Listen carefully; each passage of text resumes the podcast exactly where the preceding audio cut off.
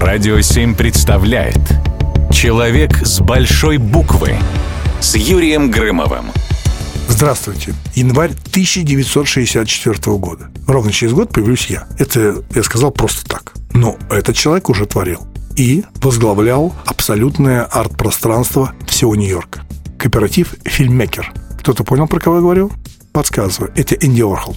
Например, своего самого первого фильма «Спи» художник-авангардист пригласил только избранную публику. Ну, журналисты, кинокритики, модели и так далее. Дойти смогли только 9 человек. А до конца пятичасового сеанса досидели семеро. И все они сошлись во мнении, что этот перформанс был необычным, но любопытным экспериментом. А что там было? Пять часов спал друг режиссера.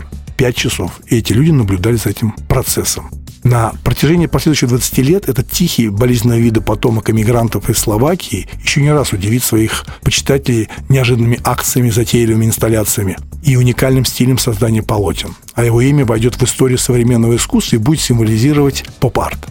Я помню, когда я уже начал заниматься живописью, там, кино и театром, я помню, как все говорили, что поп-арт. Какое слово поп-арт? Ну, отчасти это правда, потому что искусство не может быть массовым. Так вот, Энди Уорхолд своей музой, неожиданно для многих, называл именно мать. Простая словацкая крестьянка Юлия Баргола, которая так и не выучила английский язык. Энди наблюдал, как ловко его мама превращает консервные банки в цветы, а потом продает их на улице. Ну, он пошел дальше, он превращал свои консервные банки на своих полотнах в миллионы долларов. Помните знаменитый томатный суп и так далее? Символ его творчества.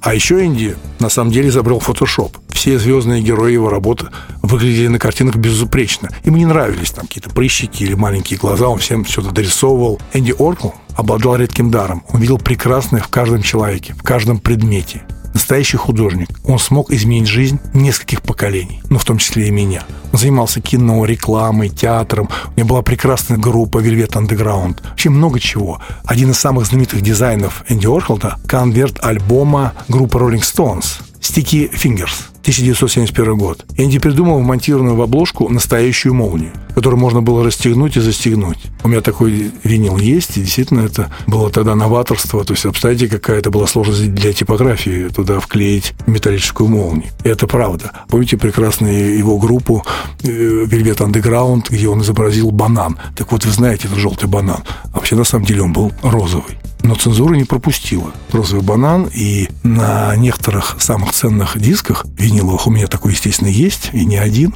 на этой обложке заклеен розовый банан желтым бананом. За обложку для Rolling Stones с молнией Энди Уорхол был номинирован на премию Грэмми. Давайте послушаем Rolling Stones. Человек с большой буквы на радио 7.